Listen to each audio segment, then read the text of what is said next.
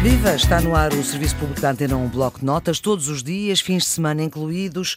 Para reforço das conversas ou para tirar dúvidas, estamos a falar com especialistas sobre as matérias que vão ser examinadas neste ano, que é típico, ano letivo 2019-2020. O tema desta tarde é História, História A e História B, isto é, a história do 11º e do 12º ano, e que também engloba a matéria de décimo ano, o que significa que temos aqui uma vastíssima matéria, desde a Antiguidade Clássica até até às alterações geoestratégicas, tensões políticas e transformações socioculturais no mundo atual, em Portugal e no mundo. Portanto, vejam só o mundo que nós temos aqui para conversar. E parte deste mundo, parte desta matéria de história, vamos conversar hoje com o professor Nuno Severiano Teixeira, que é catedrático da Universidade Nova de Lisboa, é presidente do Instituto Português de Relações Internacionais, o IPRI, e é também colaborador regular da Antena 1 no programa que fazemos Geometria Variável às sextas-feiras. É historiador de formação, foi por duas vezes ministro no final do século XX e no início do século XXI. Tem obra publicada e, professor eh, Nuno Sereno Teixeira, agradeço-lhe muitíssimo a sua disponibilidade para este desafio. Vamos pegar nesta história pela história dos aliados de Portugal, quem foram eles ao longo dos séculos, os nossos aliados. Isto é quase desde Dom Afonso Henriques até Marcelo Rebelo de Sousa. Isto são só 880 anos, portanto vamos ver se conseguimos falar disto e se a forma como Portugal se relacionou com o exterior na Primeira República é a mesma que depois, enfim, passado um bocadinho, porque Salazar não toma logo o poder, mas quase, é a mesma que durante os 48 anos do regime do Estado Novo aconteceu? Ou houve algumas diferenças? há naturalmente diferenças políticas entre os regimes, mas do ponto de vista do relacionamento exterior, primeiro, os objetivos mantêm-se. Hum. E em segundo lugar, os aliados também não mudam. Vamos ver quais são as grandes preocupações durante a Primeira República, como aliás já o eram durante o final da monarquia constitucional. Em primeiro lugar, a manutenção da integridade territorial do Império. Em segundo lugar, a independência política do país enquanto Estado relativamente à Espanha.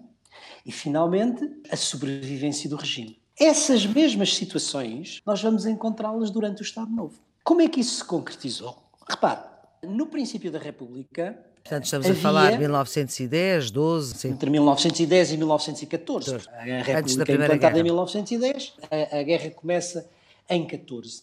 A situação internacional da República era bastante frágil porque a República tinha sido implantada numa Europa, por revolução, numa Europa que era uma Europa de monarquias. E em que, obviamente, as Ainda por cima, depois de matar um rei, não é?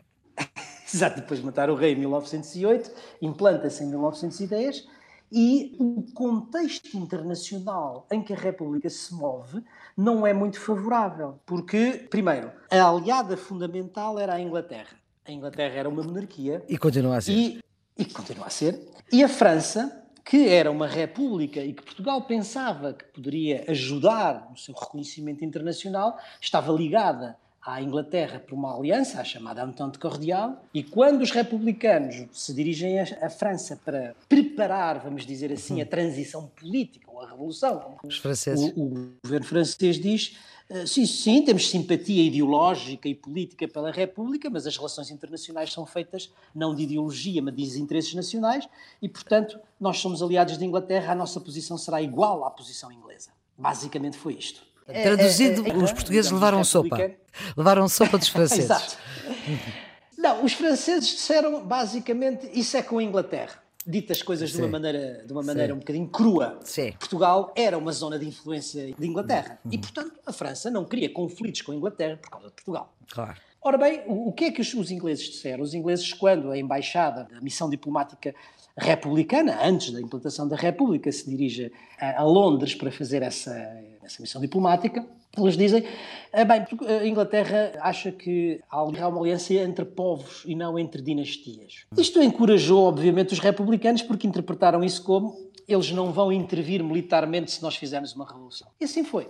Só que depois a situação foi um pouco diferente por outras razões, que tinham a ver até com a lei da separação da Igreja e do Estado, que não vem aqui ao uhum. caso, mas entre 1910, outubro de 1910 e setembro de 1911, quase durante um ano, Portugal não foi reconhecido internacionalmente pela Inglaterra. E só depois do reconhecimento que a Inglaterra fez em setembro de 1911, praticamente todas as outras monarquias europeias é acabam por reconhecer. Uhum. E, portanto, o princípio da República em termos internacionais foi muito difícil. Uhum. Isso foi agravado com o quê? Foi agravado com dois fatores. Primeiro, um acordo entre a Inglaterra e a Alemanha sobre a partilha das colónias portuguesas. Mas, nessa altura, a rivalidade entre a França e a Alemanha na Europa fazia com que muitas vezes a Inglaterra procurasse compensações coloniais para acalmar a Alemanha na Europa. Essas compensações coloniais faziam-se à custa de quem? Não do Império Colonial inglês, mas do Império Colonial dos países pequenos, Portugal e a Bélgica basicamente. Uhum. E, portanto, tinham feito em 1912 um acordo secreto que previa a partilha das colónias portuguesas pelas áreas de influência alemã e uh, inglesa. Basicamente, Moçambique para a Inglaterra, Angola para a Alemanha. Portanto, havia esse medo, esse espectro, como se dizia na altura, de que as colónias estavam em risco. Segundo problema, a Espanha, que uhum. era uma monarquia, acolhia, e em certo sentido não oficialmente, mas de forma oficiosa, apoiava os monárquicos portugueses que queriam restaurar a monarquia. E não se esqueça que, primeiro em 1911 e depois em 1912, marcharam de Espanha duas colunas militares esfiadas por Paiva Colseiro para restaurar a monarquia. Exatamente. E, portanto, havia o medo da restauração monárquica com o apoio de Espanha. Ora bem, estes dois fatores levam uhum. Portugal, nas vésperas da Primeira Guerra, a querer entrar em guerra. O governo mais radical claro. do Afonso Costa, não os partidos mais moderados, mas os mais radicais. Porquê? Porque ele achava que a Espanha era neutra e Portugal, sendo beligerante ao lado da Inglaterra, garantia a aliança inglesa e garantindo a aliança inglesa, garantia duas coisas, porque a Inglaterra não deixava uhum. que a Espanha anexasse Portugal. Segundo, que garantia os territórios coloniais portugueses, ou a integridade territorial do Império. E estes são os fatores que levam, em boa medida, à intervenção de Portugal na guerra. A isto junta-se um terceiro, que era a consolidação da República, a consolidação política do regime, que era sempre muito frágil. Se a Maria Flor vir o que se passa no Estado Novo, já com Salazar, primeiro durante a Guerra Civil de Espanha e depois durante a Segunda Guerra. Guerra Civil de Espanha, estamos a falar 36, 39. 36, 39 e depois hum. na Segunda Guerra 39, 45. As Sim. preocupações são muito parecidas. Ou seja, é a independência nacional relativamente à Espanha e é a integridade do território colonial relativamente à ambição de outras potências, nomeadamente depois o Japão, que invadiu Timor, mas, e por outro lado, a longevidade do regime de Salazar. Salazar sabia que a península era muito pequena para ter dois regimes de natureza diferente, sobretudo um deles muito maior que o outro. E sabia que se em Espanha a vitória fosse a vitória das forças de esquerda, digamos assim, da Frente Popular, dos republicanos, o regime político de Salazar estava em risco. Hum. E daí a posição de Portugal perante a Guerra Civil de Espanha, que é uma posição de oficialmente mantém neutralidade, é isso que é dito à Inglaterra e à França. Uhum. Portugal mantém estrita neutralidade, mas oficiosamente Portugal vai apoiar as forças nacionalistas do generalíssimo Franco. Seja em apoio logístico, em, em apoio diplomático. Eh, Paradoxalmente, até, digamos... é a primeira vez que Portugal apoia alguma coisa em Espanha. Exato. E até, de certa maneira, com forças militares, os célebres viriatos, Sim. que não vão em nome do Estado português, são voluntários, digamos assim, mas que lutam ao lado das forças nacionalistas. Portanto, a posição oficial é de neutralidade, mas a posição real é de apoio ao generalíssimo Franco. É aqui um jogo de espelhos e de, e, e de ambiguidades. ambiguidade diplomática que deve dizer-se o Dr. Salazar exerceu com grande mestria do ponto de vista diplomático. Assim como durante a Segunda Guerra, vai ter o mesmo tipo de atuação, equilibrando, nessa altura já tinha dois instrumentos diplomáticos que tinham sido assinados e que lhe vão permitir fazer o equilíbrio. Por um lado, a Aliança Inglesa e, por outro lado, o Pacto Ibérico, que tinha assinado em 39 e depois com um ato adicional em 40 com o General Franco, no final da Guerra Civil, e é isso que lhe vai permitir o equilíbrio durante a Segunda Guerra Mundial, que permite a Portugal o quê? Permite a Portugal forçar a neutralidade de Espanha e manter a neutralidade portuguesa, impedindo, digamos assim, que a guerra se estendesse à Península Ibérica. Mas depois também Salazar vai fazer outra coisa, que é, apesar de ser uma ditadura, consegue uh, entrar em instituições que congregam vários países.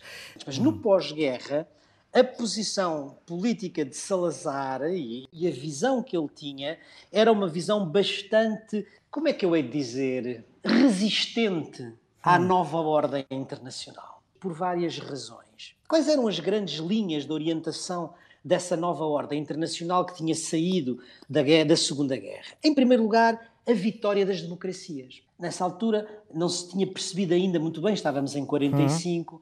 a diferença entre as democracias populares e as democracias ocidentais. O importante era que havia uma vitória das democracias sobre os regimes autoritários. Naturalmente, isso preocupava.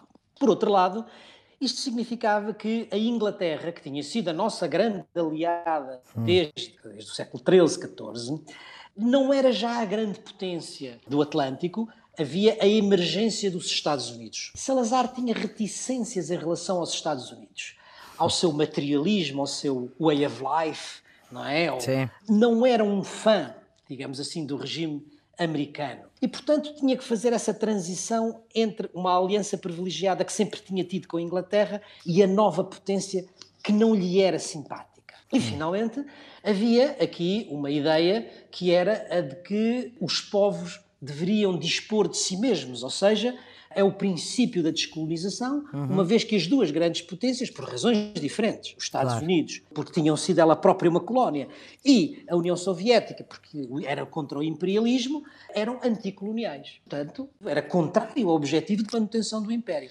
Há, no final da Segunda Guerra, uma preocupação política pela sobrevivência do regime e uma preocupação diplomática, em primeiro lugar, pelo Império e, em segundo lugar, pela mudança da aliança tradicional com a Inglaterra. Há um período entre 45 e 49 em que Portugal está relativamente isolado do ponto de vista internacional.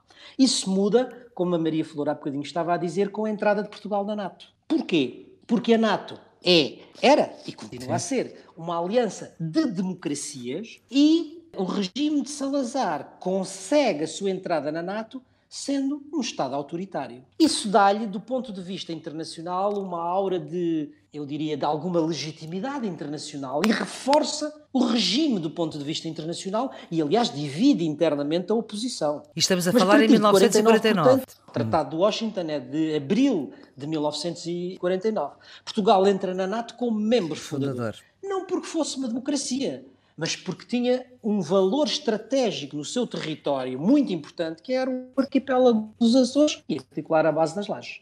E isso faz com que. Ou seja, se não houvesse Açores, não havia uh, Portugal membro fundador da NATO. Professor, entretanto, veio o 25 de Abril e mudou a forma como Portugal se relaciona com o exterior de uma maneira radical. Ou não foi tão radical assim? Foi, foi uma mudança muito, muito significativa, porque quase todos estes pressupostos que nós estávamos a falar se alteraram. O, 25 de Abril, o próprio movimento das Forças Armadas, com aquele lema conhecido dos três Ds, democratizar, descolonizar e desenvolver, só os dois primeiros Ds eram todo um outro programa de política externa. E, de facto, o que aconteceu a seguir ao 25 de Abril foi que não só se mudaram as instituições políticas e o regime em Portugal, mudou-se também a orientação internacional do país, a inserção internacional do país e forjou-se uma nova política externa. Há dois períodos que vale a pena distinguir. O primeiro é o período que vai entre 1974 e 76, ou seja, o período da chamada Revolução, o PREC, hum. o processo revolucionário em curso. No fundo, aquilo que nós na ciência política chamamos a transição. Sim. O que é que acontece durante a transição? Há em Portugal uma luta política interna pelo destino do regime. Claro. Se seria um regime de tipo comunista, se seria uma democracia de tipo ocidental, ou se seria ainda um outro qualquer regime. Ora bem, debaixo dessa luta política interna havia também uma luta política pela orientação internacional do país. Ou seja, havia a ideia de que o país podia seguir diferentes caminhos de acordo com os diferentes uh, blocos que se moviam em termos internacionais. Lembre-se que estávamos ainda em Guerra Fria. Exatamente. Havia o Bloco Ocidental, Havia o Bloco de Leste e havia o Terceiro Mundo. Havia em Portugal aquelas forças políticas, o PS, o PSD, o CDS, que queriam que Portugal fosse uma democracia política, ou no sentido ocidental, e, portanto, que se integrasse no mundo ocidental. Havia depois o Partido Comunista, que queria que Portugal se inserisse no quadro do Bloco Soviético. E havia depois uma, um terceiro grupo, mais difuso, mas onde pontuavam alguns militares de Abril, que achavam que Portugal devia evoluir para um sentido de relações privilegiadas com o terceiro mundo, não alinhado, e que deveria ter eh, relações privilegiadas com as ex-colónias, com os novos países de expressão portuguesa. Isto, no fundo, era um, um último avatar da ideia colonial, não é? Digamos, uhum. da vocação africana, que às vezes ainda surge. Exatamente. Ora bem, esta luta pela orientação política e, ao mesmo tempo, pela inserção internacional do país termina com o primeiro governo constitucional em 1976, em que o primeiro-ministro é o Dr. Mário Soares e em que o ministro dos Negócios Estrangeiros é o Dr. Medeiros Ferreira. E pela primeira vez, o programa de governo diz que Portugal é um país ocidental, simultaneamente europeu e atlântico. Todo um programa. É isto é todo um programa que muda radicalmente tudo o que vinha atrás. Porquê? Isto vai dar origem à inserção de Portugal no Bloco Ocidental sem nenhum equívoco. Portugal é um país do Ocidente. E tem três linhas de orientação. A primeira, como se dizia no próprio programa, é um país atlântico. Isto não era novo. Significava continuar a ter uma aliança privilegiada com a potência naval, com os Estados Unidos da América e a manutenção ou o reempenhamento de Portugal nos seus compromissos com a NATO. Era a continuidade do vetor atlântico agora renovado. O que é que é novo?